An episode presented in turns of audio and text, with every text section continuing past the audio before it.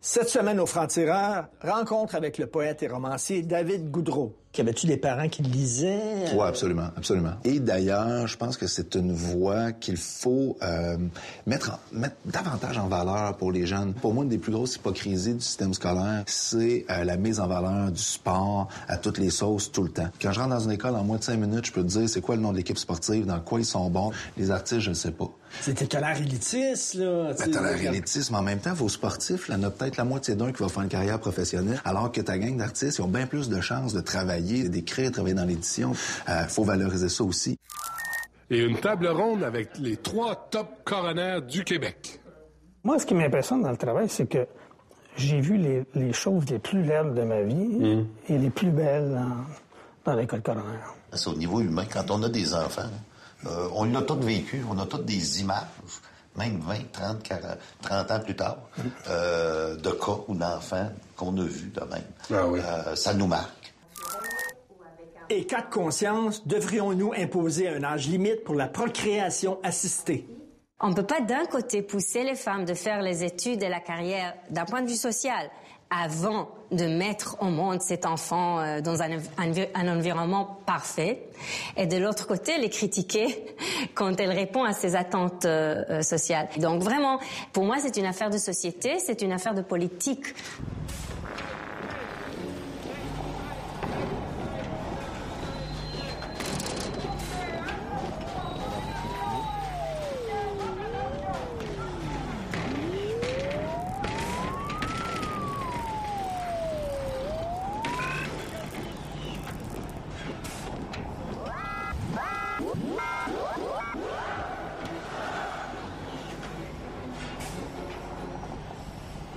Cette je rencontre un poète. Non, non, non, changez pas de poste, je vous le dis, c'est un gars passionnant.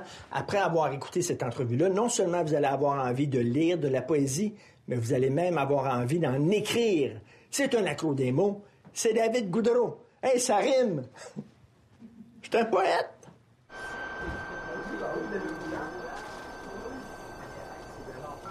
Je suis l'indifférence et les préjugés, je suis la différence et le jugement. Je suis tué, je suis tué par votre euh, silence. David Goudreau, c'est avec fierté qu'on t'accueille au Franc-Tireur. C'est un plaisir. Écoute, merci. Tu as déjà dit euh, que si c'était pas de la lecture, puis après ça de l'écriture, que tu serais peut-être pas des nôtres.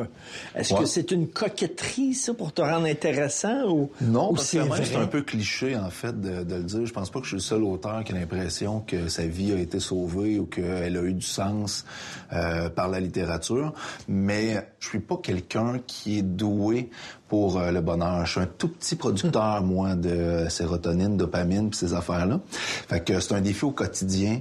Euh, j'ai eu bien des affaires qui étaient en dedans de moi qui m'ont compliqué la vie, là, entre autres la consommation. ça fait 11 ans que j'ai pas consommé, puis c'est pas ben parce que j'aime pas ça. C'est même ce que je préfère dans la vie. Donc, euh, ouais, je pense... En tout cas, ça m'a pas sauvé la vie, ça lui donne du sens. Mais c'était vraiment, vraiment une bouée de sauvetage. Hein. Oui, absolument. Puis très, très jeune, la lecture aussi. Euh, les deux sont venus assez rapidement. Puis j'ai l'impression que l'imaginaire est devenu euh, un, un refuge possible pour tout, euh, toutes les adversités. souvent, j'allais là. Mais quand tu étais jeune, étais-tu perçu comme un nerd, de, tout le temps avoir le nez dans le livre, dans, dans les livres à l'école? Non, pas ça, j'ai déposé pour aller me battre. Je me faisais pas intimider, j'étais pas intimidateur non plus, mais euh, j'étais quand même dans la gang des pas fins.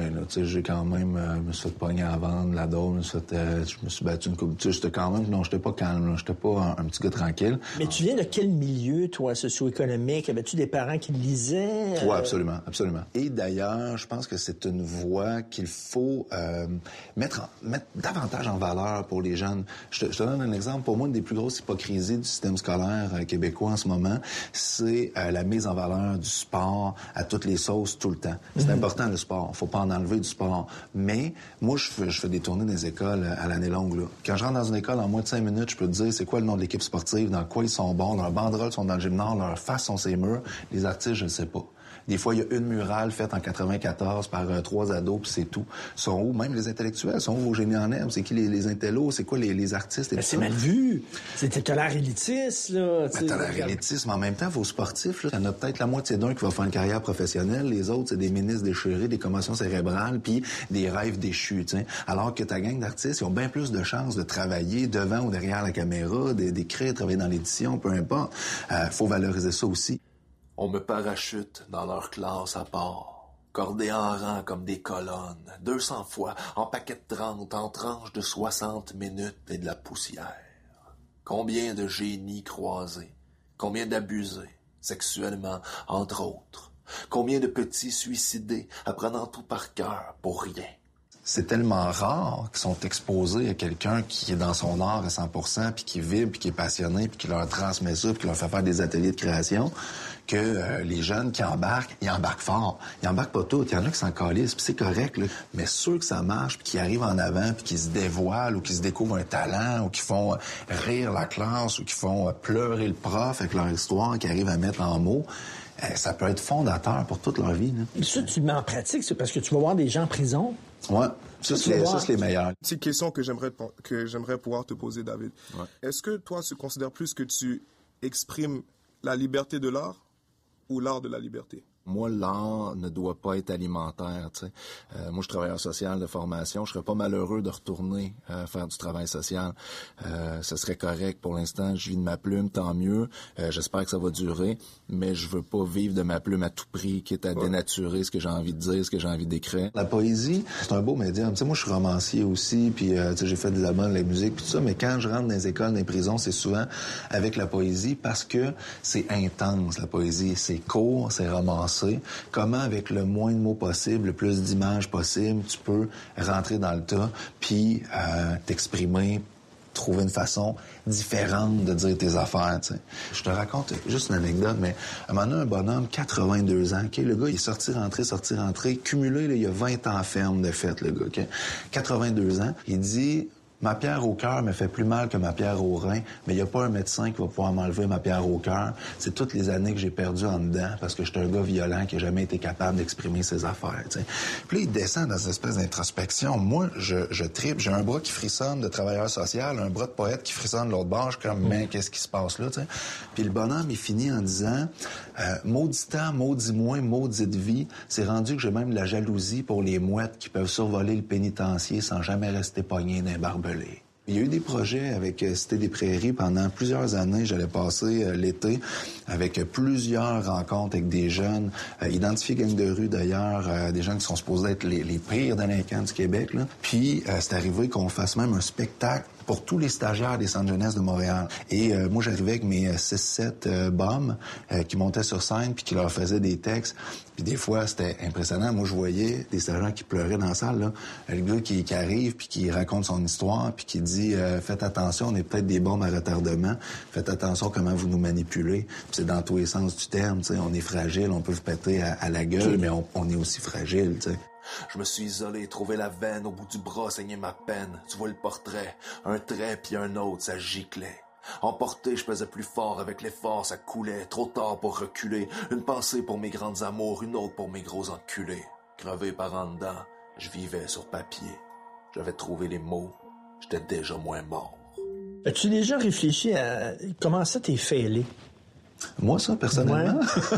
non, mais. euh, Écoute, euh, non, non, on, dis. on allait vers la thérapie, euh, qu'on on rentre dedans. Là, mais tu dis que t'as tout le temps, tu sais, Oh, été ouais. euh, tannant, un peu euh, violent, délinquant, t'aimais la consommation, Oh, tout ça, ouais. mais tu me dis que tes parents étaient des gens qui lisaient, c'était pas- Mm-hmm. c'était des gens avec une certaine culture. Tu sais comment ça que tu as ça dans toi, cette fêlure-là? Ouais.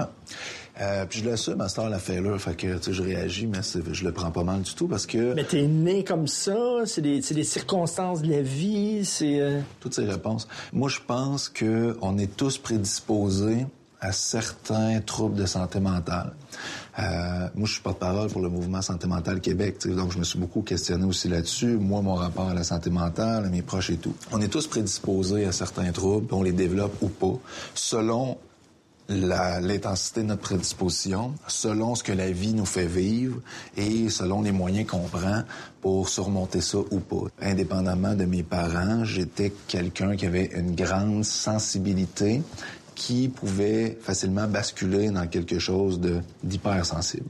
Ça s'est manifesté parfois avec euh, des, épisodes euh, peut-être de, dépression, euh, la consommation manifestement. Le, trouble de personnalité dépendante, c'est aussi euh, un problème de santé mentale, comme les troubles de personnalité limite, antisocial, peu importe.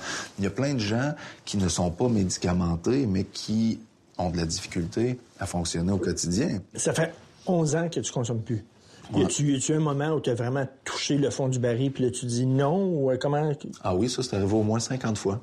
je dirais des bas fonds, à toucher le fond du baril, à, pleurer, à vouloir arrêter de consommer dans, dans un état de détresse incroyable. C'est arrivé plein de fois. Comme Qu'est-ce qui a fait qu'à un moment donné, ça a arrêté? La vraie histoire, à l'époque, euh, j'étais travailleur social en prévention de suicide. Puis je me suis retrouvé dans un congrès national à Québec, un congrès canadien qui s'est tenu à Québec. Et le thème du congrès, c'était suicide et dépendance. Pendant trois jours, on montrait des statistiques qui parlaient exactement de moi sans arrêt. Et là, je me suis dit, OK, il faut que j'aille chercher de l'aide. Euh, J'avais déjà essayé d'aller en chercher de plein de façons.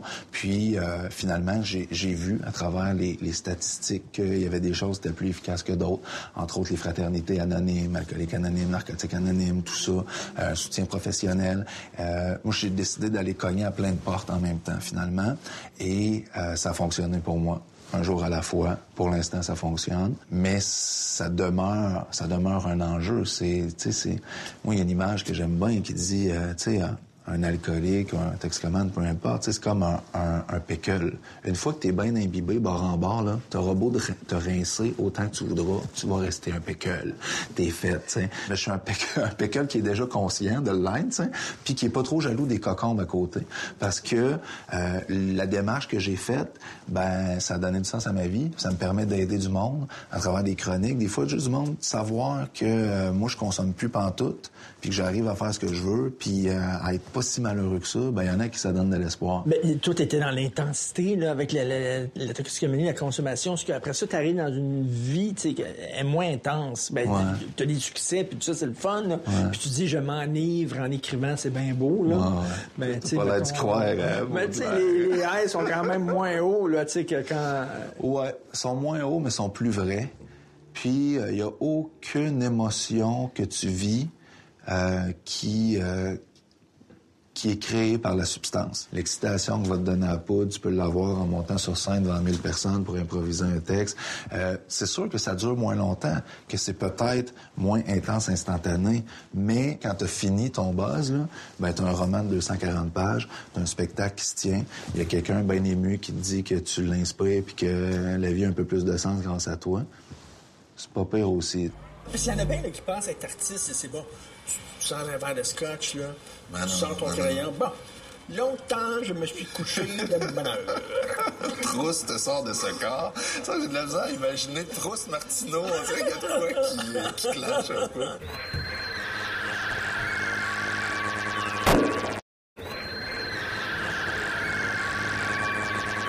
Immense oracle vivace, je t'admire m'écroule les vertiges. L'univers est moins beau que toi, ça va accrocher dans l'orbite. Il y aura des secondes LED, LED comme des pick-up propres, des téléjournaux anodins, des développements domiciliaires et la perte d'un toutou. Il faut aspirer par le cœur, expirer par le temps. Entre les deux, le souffle. Mais c'est-tu parce que t'es fêlé que tu deviens artiste ou c'est la vie d'artiste qui te rend fêlé? Non, je pense que t'es fêlé avant d'y aller, mais la vie d'artiste t'aide pas. Ta fêlure, elle est personnelle, elle est intime, puis la vie d'artiste va t'exposer. Et là, il y a les critiques qui rentrent, euh, il y a des, regards plus ou moins bienveillants. Ça devient euh, vraiment intense, là, je pense, pour, euh, pour tout artiste, à un moment donné, dès que tu as un peu le, la lumière sur toi, ça change ton rapport à toi-même, dans ta perception, puis dans la représentation. Tu tombes de plus en plus en représentation. Il faut que tu te surveilles. Il euh, y a des projets sur lesquels où vraiment j'avais besoin d'être reconnu. Euh, mes premiers romans, là, c'était vraiment comme est-ce que je peux exister comme écrivain, puis dites-moi les, puis quand ça a été oui, ça a un grand soulagement. Ça, c'est spécial, ton côté, écrivain puis travailleur social. C'est une généralité, bien sûr, mais les, les artistes sont souvent égocentriques, sont renfermés dans leur monde. Puis c'est deux mouvements comme contradictoires, non? OK, OK.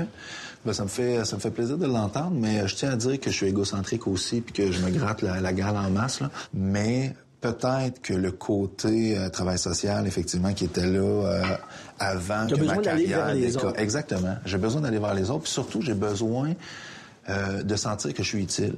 Puis peut-être que ça aussi, ça relève de l'égocentrisme quelque part. Mais j'en ai des textes un peu gadgets qui sont juste humoristiques. Puis euh, bon, tu sais, ça, ça, ça, fait des respirations dans le spectacle.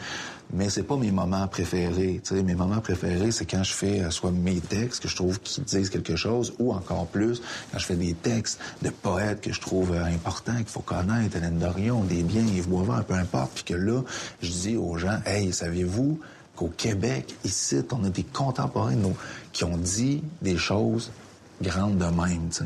Et là, j'ai l'impression que que ça a du sens parce que les gens peuvent s'en servir après. T'sais, un éclat de rire, ça fait du bien. Mais une fois que c'est fini, euh, ta rate, elle se replace, ça finit de se dilater, puis voilà. Moi, je veux que le monde y reparte avec quelque chose. T'sais. Puis dans mes livres aussi, quand tu refermes, il faut qu'il y ait quelque chose qui t'habite. Entre le geste et l'hésitation, au fond de nous en gestation, nous portons tous l'élan brisé, rien d'original, l'originelle trahison t'es intense, toi, là. là, là tu sais, entrer dans ton univers, il faut accrocher notre truc, là. Tu sais, c'est comme, c'est, il y a de la violence, de la douleur, de le suicide, de la dépression, tu sais, c'est élevé, là. Il y a beaucoup d'humour dans, dans mes romans. C'est de l'humour noir, euh, on rit jaune, mais il y a de l'humour pareil. Puis il y a des thèmes, écoute, je pourrais pas juste être dans le drame, là. Je pense a personne qui lirait la trilogie de la bête. Écoute, sur au-dessus de 700 pages, prostitution, viol, agression, meurtre, suicide c'est ça toutes, là, tu sais. Je pourrais pas faire juste du drame pendant 700 pages avec autant de problématiques sociales. C'est parce qu'il y a plein d'humour que ça passe, tu sais, ça lubrifie le, le truc. Armure, insomnie. Mâchoire. Mâchoire.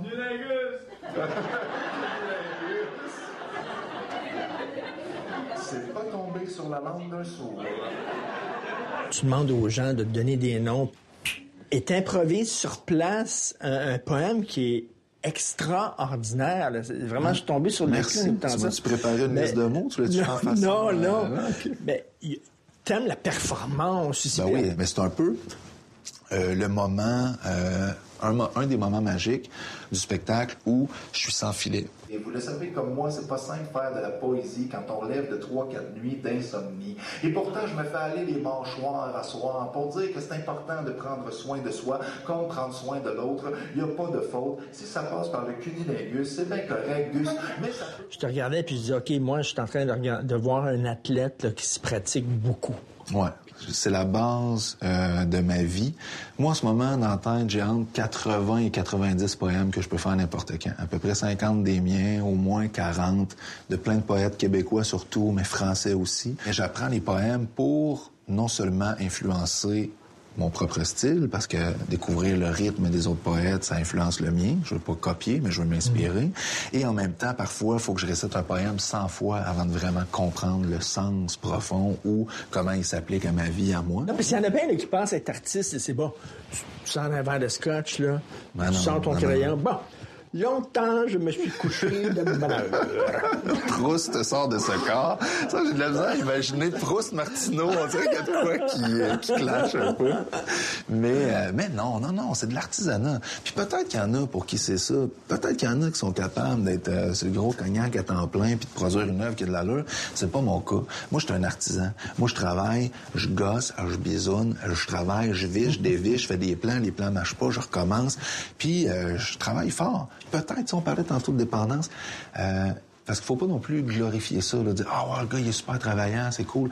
Euh, ça peut aussi être un endroit où on va euh, dériver. Là. Tu sais, ça se peut qu'il y ait un peu de workaholisme dans mon truc puis que je m'étourdisse là-dedans. C'est remplacer une dépendance par une autre. Exactement. Mais c'est une dépendance qui est quand même beaucoup moins euh, dommageable. Là, tu sais, après euh, 7 heures euh, au bar, euh, j'ai pas un texte dans les mains. Là.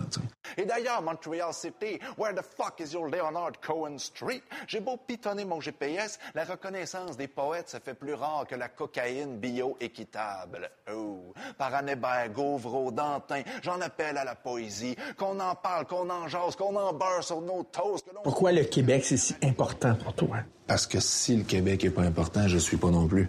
Le Québec, c'est moi. Moi, je suis profondément québécois. C'est beau ce qu'on a là. C'est un Français qui est riche, qui est pas euh, meilleur ou pire que celui du Mali ou de la France, mais qui existe en soi, avec ses accents, avec ses néologismes, ses québécismes, ses emprunts en langue euh, inuktitut amérindienne, peu importe. C'est une langue qui est riche et qui euh, doit euh, être célébrée. Puis c'est de même qu'on qu'on intéresse les gens il y a des classiques de la littérature qui leur parleront pas, pas parce que c'est pas bon, mais parce que ça se passe en France au 16e siècle. S'il se passe quelque chose au Saguenay, à Verdun, à Sherbrooke, ben le petit cul qui vient de Verdun, de Sherbrooke ou du Saguenay, déjà, bon, il va piquer sa curiosité.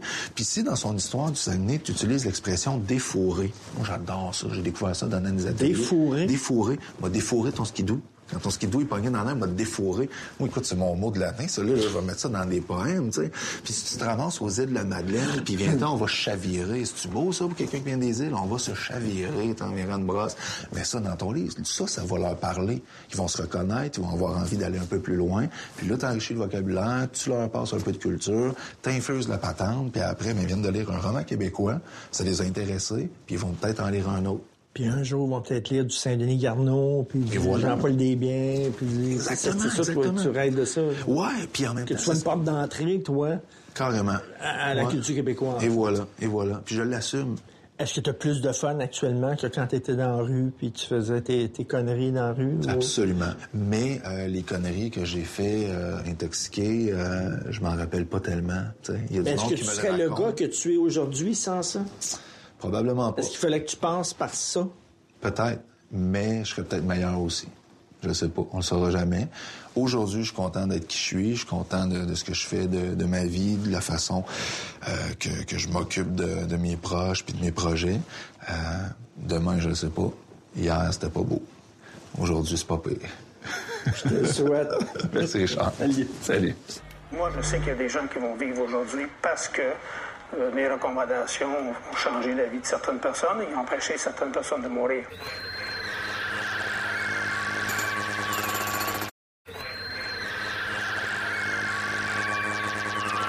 On entend souvent parler de recommandations d'un coroner ou de rapport de coroner.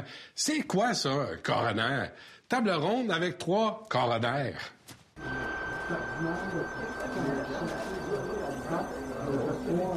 Docteur Dandavino, euh, maître Descarrés, maître Malouin, bienvenue au Franc-Tireur. Je vois qu'il y a un médecin, il y a deux avocats.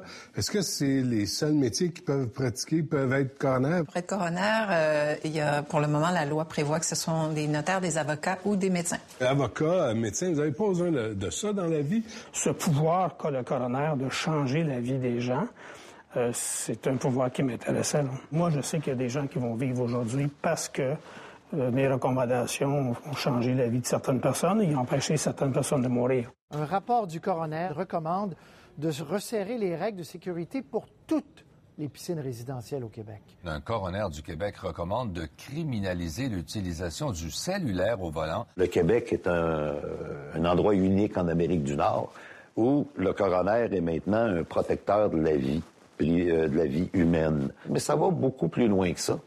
Euh, ça va d'accompagner les gens dans leur deuil et de leur emmener des réponses.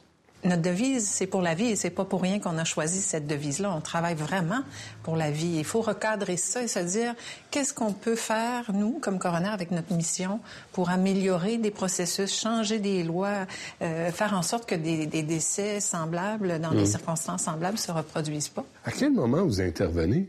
Euh, La loi prévoit que le coroner va intervenir quand on ne connaît pas les circonstances ou que les circonstances sont violentes. Nébuleuses. Nébuleuses. Euh, on va être appelé, si on ne connaît pas l'identité euh, de la personne décédée. Et la date et le lieu. La date et le lieu. Mais techniquement, on a, on a juridiction sur l'ensemble des décès au Québec. On, on, pour- on pourrait investiguer tous les 65 000 décès qui surviennent à chaque année au Québec. Mais on le fait pas. On se concentre sur ces cas-là obscurs, violents, inexpliqués. Euh, À peu près, c'est à peu près 5500. 5500, c'est Oui. ça, hein, sur 65 000. Le coroner Louis Normandin a déposé un rapport d'enquête très troublant sur la noyade d'un adolescent de 14 ans dans la piscine de son école. Quand on est coroner, c'est juste des décès qu'on voit. Les gens qui sont sur place, ils savent pas ce qui va arriver. Nous, on voit tout ça a posteriori. Puis on voit toutes les erreurs qui ont été commises. Puis ça fait mal au cœur parce qu'il est parti. Les médias s'intéressent de plus en plus au rapport de Corner. Hein? Là, vous avez réussi à rentrer ça dans la culture populaire, puis de nous intéresser à vos décisions. C'est récent, ça, le- l'espèce d'intérêt des médias face à vos rapports. Effectivement, je vous dirais depuis une dizaine d'années, euh, les coronaires ont commencé à gagner en crédibilité. Vous avez donné l'exemple, il y, a, il y a 20 ou 30 ans, le coroner débarquait puis il dit, bon, ben il s'est pendu, bonne soirée. Aujourd'hui, c'est plus ça, là. Oh non, non, non, non, Les rapports tenaient sur une page avant, puis c'était presque des, ca- des cases à cocher. Ah, ouais, le doyen va... J'ai vu ces rapports-là d'une page. Quand j'ai commencé comme coroner, on avait quatre lignes pour les causes, quatre lignes pour les circonstances. Une auto circulait sur la, route 122 ou 134, 133, et elle a dérapé, puis c'était tout. Aujourd'hui, il faut que je sois capable de dire euh, quelle vitesse il allait, quelles sont les conditions de la route, est-ce qu'il a fait neiger, pas neiger. Lorsque je décris un accident, là, c'est comme si on était là, dans, dans l'auto, là, puis qu'on voyait ce qui s'est passé. Mm. Moi, c'est la façon que je vois ça. Il faut qu'à la fin, après avoir lu mon rapport, vous n'ayez pas de questions à vous poser. Je rajouterais à ça que c'est de la faute des journalistes aussi. Bon, comme d'habitude, Parce hein. qu'à partir du moment où vous êtes intéressé de plus en plus à nos rapports, la population a commencé à être de plus en plus exigeante et les normes, les critères ont commencé à être de plus en plus exigeants. Et pour comprendre, ça prend des détails. Euh, Oui, exactement. Alors, je peux plus dire il a été trouvé pendu. Maintenant, aujourd'hui, on s'attend à dire y a-t-il été à l'hôpital? Y a-t-il été victime des portes tournantes dans l'hôpital? Y a-t-il eu des problèmes? Alors, c'est une boule. OK, mettre ça en contexte. là. Oui, absolument. Vos recommandations, là, vraiment, ça a changé la vie des gens. hein. Les cellulaires au volant, les pneus d'hiver, les barrières anti-suicide sur le pont euh, Jean-Cartier. Jean-Cartier, clôture autour des piscines. Quand vous dites vous sauvez des vies, là, ça veut dire, ça veut dire au quotidien, là, vous avez obligé la société à changer son comportement. Quand on baisse nos parcs soleil dans une voiture, il y, a- un beau petit collant qui dit on n'assiste pas d'enfants dans un siège d'enfant sur le siège avant. Ces collants-là résultent d'un rapport de coroner que moi j'ai fait du seul enfant qui est décédé au Québec euh, à la suite d'un coussin gonflable. Et après le rapport, euh, tout le monde, tous les propriétaires d'auto ont reçu des petits collants à mettre sur le pare-soleil pour dire, Ça, c'est- assoyez pas. C'est le collant Malouin, ça. Non, c'est le collant Malouin. vous, vous, Alors, c'est- c'est vous qui avez euh, fait le- l'affaire du grey cheese?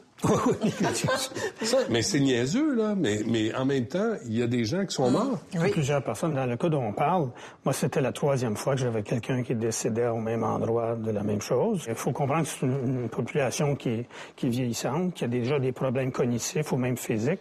Fait que quand le grey cheese arrive sur l'étage, euh, une heure après, c'est plus le même grey cheese, là. Il y, a, il y a des recommandations qui sont pas suivies. Hein.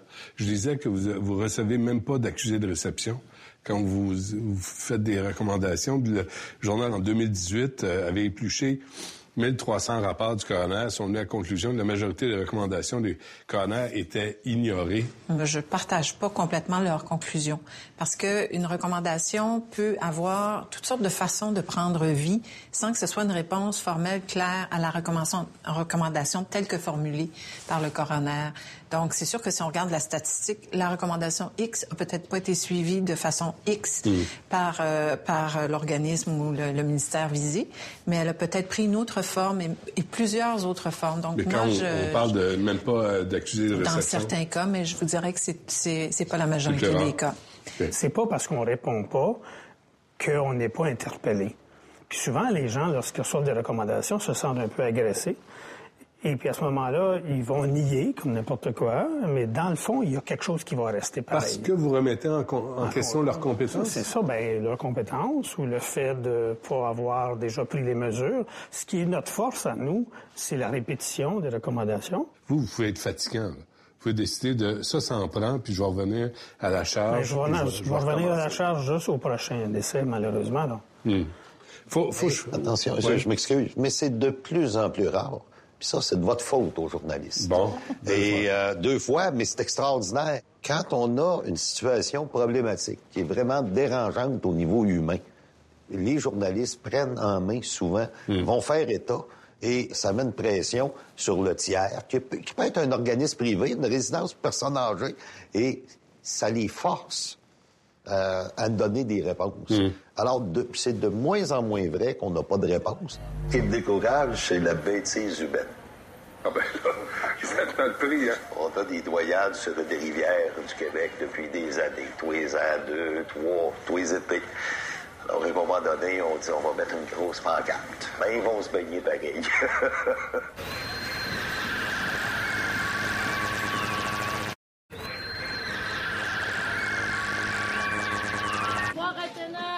Un an après la mort d'Athéna, le coroner exige des gestes concrets du fédéral. Le coroner recommande qu'une canette ou qu'une bouteille vendue ne contienne au maximum qu'une portion d'alcool et non trois ou quatre comme dans le cas du fuck top. Est-ce que c'est tripant pour vous de voir au quotidien les changements que vous avez imposés à la société? Moi, ce qui m'impressionne dans le travail, c'est que j'ai vu les, les choses les plus laides de ma vie et les plus belles dans, dans l'école coroner. Je me rappelle, j'avais vu un accident, c'est trois petits-enfants, deux, trois, puis euh, quatre ans. Puis là, j'arrive sur la table de l'examen, puis il y avait l'air à trois poupées qui dormaient. Et là, tu te dis, pourquoi que ça arrive, pourquoi que ça existe? Fait qu'évidemment, quand j'arrive chez nous le soir, j'allais me coucher avec mon garçon, puis je serrais mes formes. hein. Mais c'est difficile. C'est très prenant, c'est au niveau humain. Quand on a des enfants, euh, on l'a tous vécu, on a toutes des images, même 20, 30, 40, 30 ans plus tard, euh, de cas ou d'enfants qu'on a vus de même. Euh, ça nous marque. Ça nous marque. C'est les enfants le plus, le plus difficile? Ah, je me souviens d'être déjà rentré chez nous, moi.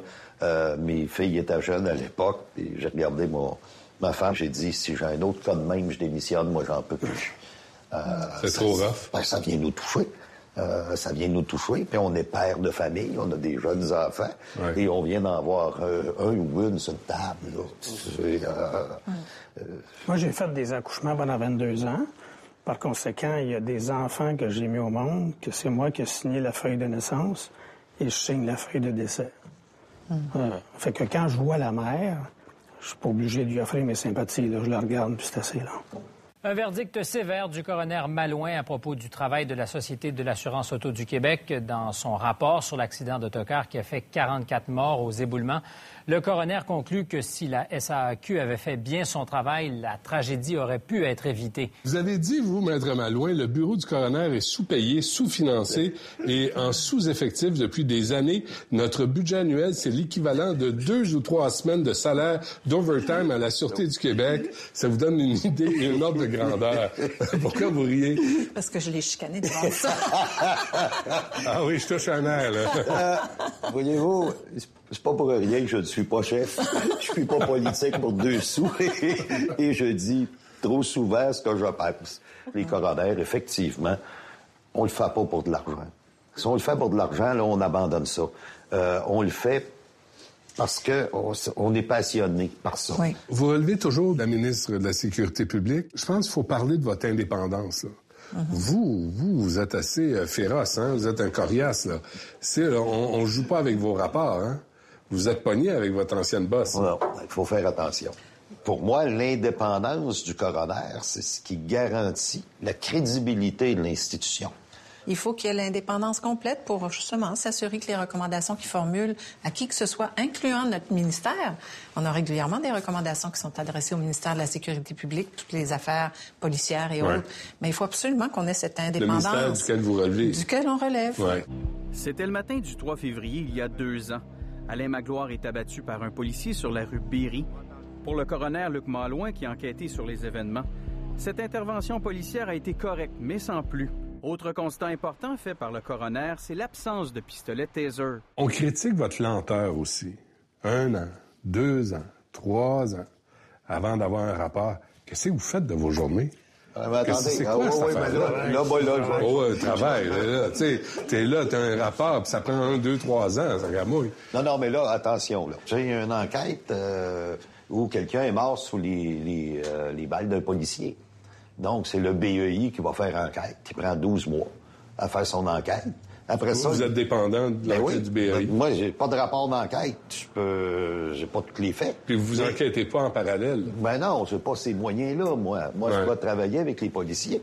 Après ça, je prends le DPCP. Je dois attendre de savoir est-ce que oui ou non. Il va y avoir des plaintes criminelles de portée. Le DPCP va prendre de 4 à 6 mois. Je suis rendu à 18 mois. J'admets que quand on voit des délais de 18, 24, 36 mois dans certains cas, c'est inacceptable. Personne ne peut accepter ça.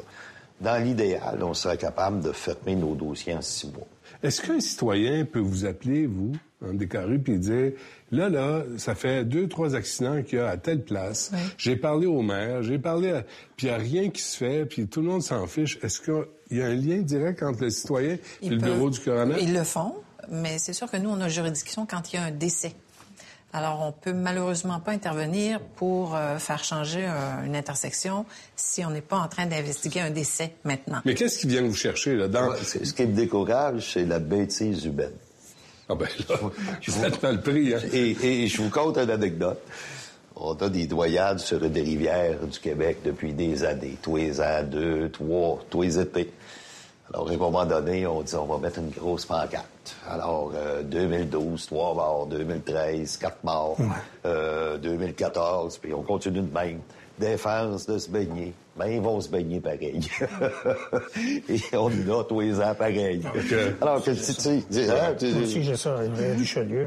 Le, le problème qu'on a de l'alcool au volant euh, en sortant des bars, c'est, fréquent, ça. Comment ça se fait que j'ai fait plusieurs recommandations d'obliger un débit de boisson à avoir un ivressomètre, offrir Mhm. gratuitement ou non aux gens. Ça, ça mérite parce que ce serait tellement facile et ça coûterait rien au gouvernement.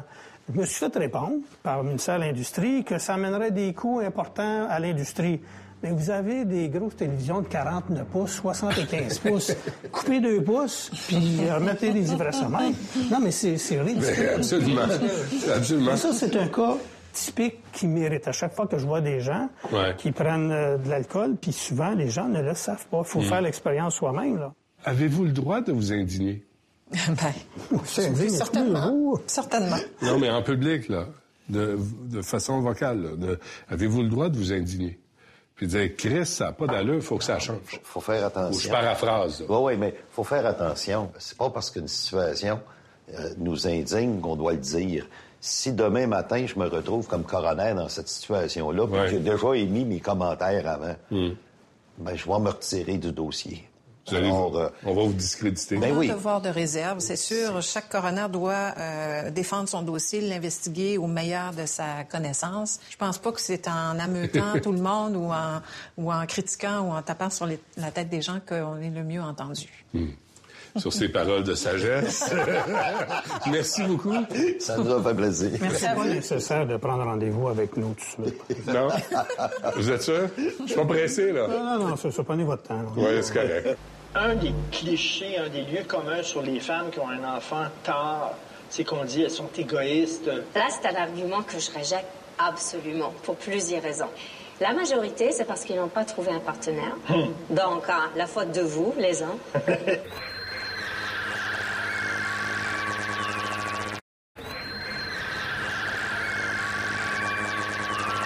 de conscience, j'ai une amie qui a 60 ans qui aimerait bien ça avoir un enfant. Elle songe à la fécondation in vitro pour être mère. Est-ce qu'on devrait imposer un âge limite pour la procréation assistée?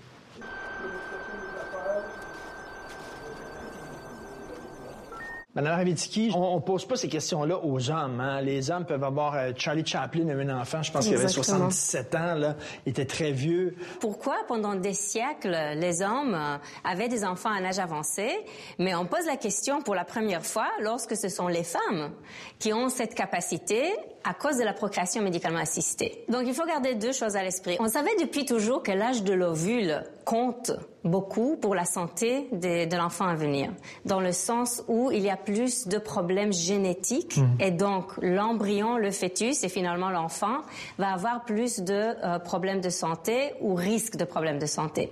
35 ans, la qualité de l'ovule commence à euh, À baisser. à baisser. Alors que le effet. sperme est toujours super bon. Et même on pensait que le sperme reste euh, jusqu'à la mort de l'homme, il peut toujours procréer. Et là, on a appris que le sperme euh, baisse aussi. Après l'âge de 35-40, Ah oui? le problème génétique associé au sperme sont absolument présents. Cette indienne de 74 ans vient de donner naissance par césarienne à des jumelles, deux enfants très attendus par leur grand-mère. Enfin, ma fille est devenue mère. J'ai toujours voulu une petite fille. Et maintenant, j'en ai deux. Je suis très heureuse. Mais, mais parlons des cas extrêmes, là. Euh, des cas d'accoucher, de tomber enceinte là, à 70, 74 ans, 84 ans. Bon, c'est peut-être euh, un miracle médical, mais je dire, humainement parlant, ça n'a aucun sens. Là, on peut se poser des questions quand même. On peut pas nier qu'il y a des enjeux éthiques liés euh, à deux choses. D'abord, la santé de la femme. Parce que la grossesse, après 40 ans, pose beaucoup plus de risques Mhm. pour le corps de la femme, pour la santé de la femme. Un autre point qui est souvent soulevé, là, ça touche plus aux cas plus extrêmes de Oui. 60, 70, même 80. Et c'est la question de à quel âge cet enfant va perdre ses parents et devenir orphelin? Donc cette femme indienne qui vient de donner naissance, et ces bébés vont devenir orphelins à quel âge? Clairement pas comme adultes. Et ça, ça pose une, une- un questionnement éthique. Plus on perd nos parents jeunes, plus on est en risque d'avoir toutes sortes de problèmes psychosociaux plus tard dans la vie. On va vraiment avoir des difficultés dans la vie. Si quelqu'un arrive à une clinique de fécondation in vitro à l'âge de 60-65, c'est une conversation qu'il va avoir. Meet Frida Birnbaum. Five years ago, she became the oldest American woman to give birth to twins. I was just as shocked that I turned 60 while I was pregnant. But I think the six sort of hit a, a nerve with people. Hit a nerve and set off a media firestorm. And their birth has ignited a debate about fertility. Is it ever too old to become a new mom? Un des lieux communs sur les femmes qui ont un enfant tard, c'est qu'on dit elles sont égoïstes, euh, elles ont eu euh, bon une belle carrière. Alors, elles se disent bon qu'est-ce que je peux faire? J'ai tout fait, qu'est-ce que je peux faire à mon âge? Ah, Un enfant, tiens, je vais faire un enfant, ça va être un nouveau trip. Là, c'est un argument que je rejette absolument pour plusieurs raisons. Les femmes ont été euh, questionnées pourquoi vous avez choisi d'avoir un enfant à cette étape de la vie après 40 ans. La majorité, c'est parce qu'ils n'ont pas trouvé un partenaire. Donc, ah, la faute de vous, les hommes. Euh, deuxièmement, c'est vraiment pas juste ce qu'on a fait. Avec la libération de femmes, on a permis plus des études, plus d'accès au marché de travail. On attend une carrière, on attend une stabilité euh, économique et un partenaire pour que tout soit prêt pour l'enfant. Mais le temps de faire tout ça, on est au-delà de 35 et on est déjà âge maternel avancé à risque. Donc, on ne peut pas d'un côté pousser les femmes de faire les études et la carrière d'un point de vue social avant de mettre au monde cet enfant euh, dans un, envi- un environnement parfait, et de l'autre côté les critiquer quand elle répond à ces attentes euh, euh, sociales. Ce qu'il faudrait, c'est changer nos attitudes. Il faut dire aux jeunes femmes, vous pouvez avoir un enfant et faire des études en même temps. Vous pouvez avoir une carrière et votre compagnie va avoir une crèche euh, sur place pour que euh, vous puissiez retourner au travail et allaiter votre bébé. Donc vraiment, pour moi, c'est une affaire de société, c'est une affaire de politique. La fécondation in vitro proprement dite serait accessible seulement aux femmes âgées de 18 à 42 ans révolues inclusivement. Gaëtan Barrette, le ministre, euh, avait mis une- un âge limite à la procréation assistée. Selon vous, le gouvernement ne devrait pas sta- statuer comme ça. On pourrait s'entendre 60 ans, non? La, première proposition de mi- ministère Barrett, c'était vraiment une prohibition complète euh, d'accès à la fécondation. in OK. vitro. Là, je suis absolument contre. Si on paie avec l'argent public, comme le programme euh, qui, qui, a financé la fécondation in vitro ici au Québec durant cinq ans, là, il faut considérer l'aspect économique. Hmm. Et honnêtement, au-delà de 42, le taux de succès de la fécondation in vitro est presque non existant. Ah ouais. Au bout de cinq ans de programme de financement public de la fécondation in vitro au Québec, on a regardé combien d'argent a été investi pour les femmes au-delà de 40. C'était des millions. Combien de bébés sont nés? Presque pas. Ah ouais, OK. Donc, on a mis énormément d'argent sur un groupe d'âge qui n'avait pas de résultats. Donc, et on, aurait pu l'investir pour les femmes plus jeunes et donner naissance à plusieurs bébés. Donc, on pourrait s'entendre que lorsque c'est financé, on met un âge limite. Mais pour vous, si les gens sont prêts à payer de leur poche, on ne devrait pas leur dire quoi faire, même, même au-delà de 60 ans? On ne devrait pas le, le dire quoi faire au niveau de la loi. Mais si un médecin considère que c'est un risque élevé pour une femme, ça aussi a une voix, parce que la responsabilité clinique peut jouer un rôle. My dad looks like a granddad, but he isn't. He's my dad. I have to be independent because um, just in case my mom and dad die. Mais aussi, euh, notre enfant, c'est le regard que les autres vont porter sur lui si ses parents sont très vieux. Là. Aussi, moi, j'ai un enfant d'11 ans. Je me souviens quand il était un peu plus jeune, 8 ans, je suis allé chercher à l'école, puis euh, il y a un de ses amis qui dit hey, T'es son grand-père, c'est bien. Ça devient tellement commun maintenant d'avoir des mères et des pères plus âgés que cette euh, stéréotype de grands-parents-parents. Aujourd'hui, on voit euh, un adulte avec un enfant à la rue, on ne sait pas ben de quoi il s'agit, on se questionne. Donc les normes changent. Ben merci. Je vous laisse, je dois aller chercher mon petit-fils, euh, mon, mon fils. Excusez.